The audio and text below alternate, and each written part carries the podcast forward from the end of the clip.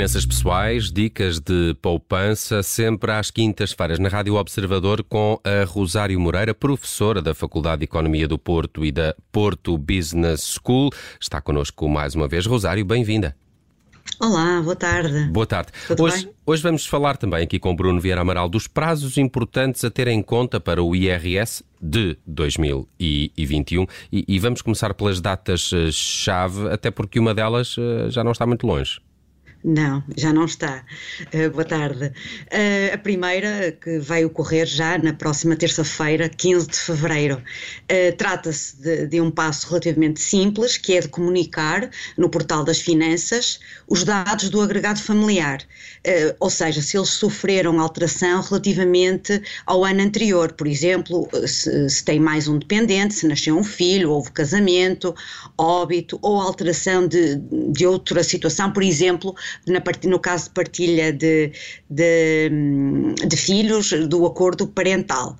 Também, também no dia 15 há que declarar eh, se tem elementos da família a frequentarem estabelecimentos eh, de ensino eh, localizados no interior ou então nas regiões autónomas e finalmente se teve alguma alteração da residência permanente e se esta alteração foi no interior do país como um contrato de arrendamento. Uhum. Uh, Rosário, uh, e, e porquê é que é relevante uh, para o contribuinte comunicar esta informação através do portal das finanças? Exatamente, é importante. No primeiro caso, não é obrigatório, mas é conveniente. Isto na, uh, pois, na, na atualização do agregado familiar. Do agregado familiar, sim. sim. No caso do agregado familiar é, é conveniente, pois uh, uh, o preenchimento, se, se, se, bem se recordam em anos anteriores, pode vir automaticamente na declaração de IRS e, portanto, já virá atualizado. Aliás, há algumas declarações que se consegue validar automaticamente e, se não houver esta atualização, pode estar incorreto. Mas convém, caso... convém uh, deixar claro que uh, não se trata de uma obrigação do contribuinte de, nem de confirmar uh, o, o, agregado familiar, mas no caso de haver uma alteração, é conveniente fazer essa comunicação às finanças.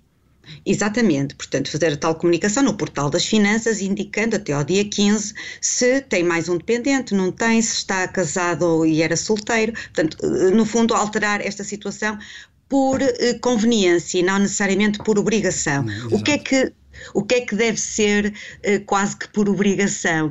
Porque isto implica obter mais deduções. É se tiver elementos da família que estão a estudar em, em regiões, em escolas, universidades no interior do país ou até nas segundo, regiões autónomas. Que, que era aquele que é o segundo, ponto. Exato. Exatamente. Aqui, uh, porquê? Porque estudar no interior dá direito a uma dedução superior no que diz respeito às despesas de educação, precisamente.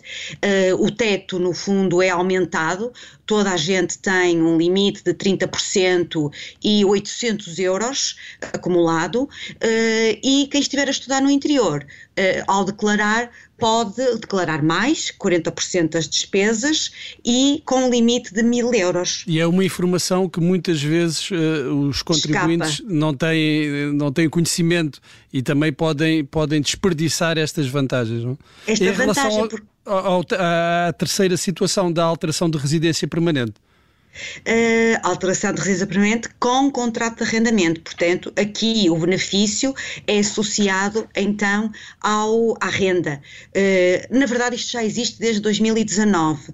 Portanto, as famílias que se mudem para, para o interior começam então a ter, ou começaram a ter um aumento no limite tal como no caso anterior, das deduções dos vários encargos que têm com, com os arrendamentos. E em termos de, eh, deste benefício, passa de 502 euros, que é o regime geral, para 1000 euros por ano.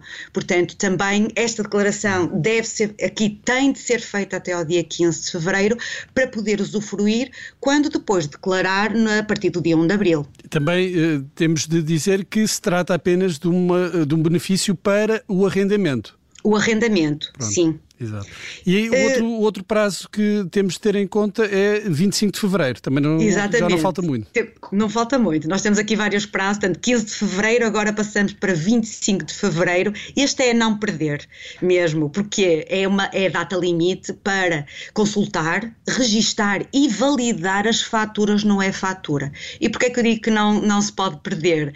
É que uh, só assim é que nós vamos conseguir aproveitar uh, o, as várias várias deduções associadas às nossas despesas. Por exemplo, as despesas de saúde, se não forem validadas, não são consideradas e existe um, uh, um limite bastante interessante. Portanto, até dia 25 de fevereiro, não é só validar, é consultar, porque existem algumas faturas que vão automaticamente, uh, já são logo classificadas pelo setor, quando nós pedimos a fatura no, no serviço ou, ou na, na loja, mas há outros serviços em que isto não é feito automaticamente. E mais, pode haver faturas que não foram sequer inseridas. Vamos pensar o caso, por exemplo, das propinas. Eu penso que isto não deve acontecer muito, só estou a dar um caso de um valor elevado. As propinas dos filhos. Uh, convém verificar, portanto, se é uma propina trimestral ou mensal, nós rapidamente vemos se uh, está ou não considerada no e-fatura. Porque se não for validada ou inserida até 25 de fevereiro, é como se ela não existisse ou seja, não vai contar como dedução no IRS. Uh, Rosário, um, há aqui uma outra data já em março, entre os dias 15 e 31 de março, é, é o processo final uh, desta, de, de, deste IRS 2021, ainda há mais datas? Não, ainda mais datas, mas uh, mais datas para, para a, a submissão, uhum. para a entrega. Mas, mas temos aqui também entre o dia 15 e o dia 31, que é quando se pode consultar uh, e reclamar, caso se verifique que, que, de facto há ali alguma falha, o que é os montantes das deduções à coleta, que com despesas que nós temos comprovadas por fatura, se não estiver lá, nós temos que reclamar no portal. Outros gastos dedutíveis em IRS, por exemplo, uh, falei do caso das propinas, porque ela dispensa fatura e por dispensar fatura, essencialmente em, em entidades de ensino uh, superior público ou ensino público, como dispensa fatura, poderá não estar no portal. Portanto, convém espreitar se as propinas, despesas com propinas, as taxas moderadoras, o, os juros do crédito à habitação ou as rendas da casa se estão lá mencionadas.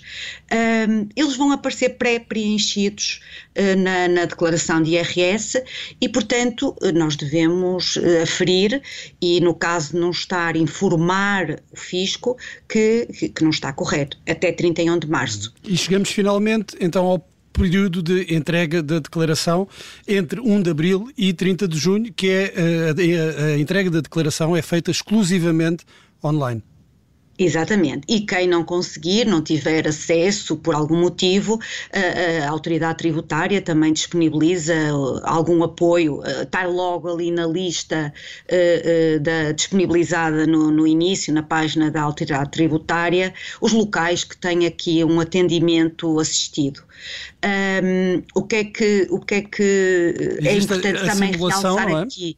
Sim, exatamente. A simulação permite-nos uh, aferir se nós vamos ter um reembolso ou se no final vamos ter que pagar IRS para além daquele que foi uh, uh, retido durante um ano. Se, se vai ter então reembolso, uh, pode submeter assim que tenha tudo preenchido e conferido. Isto porque a, a liquidação da declaração e a, a, o recebimento vai depender da data de entrega. Portanto, quanto, quanto mais, mais tarde, entregar, claro, quanto mais tarde entregar, mais tarde recebe. Mais tarde vai claro. receber. No entanto, tem, há, há, aqui períodos fixos para o, o as finanças devolverem ou emitirem este reembolso, que é 31 de julho. Portanto, até 31 de julho, uh, caso eh, tenha direito a reembolso, vai, vai recebê-lo. No caso de ter de pagar IRS, vai ter de o fazer até 31 de agosto.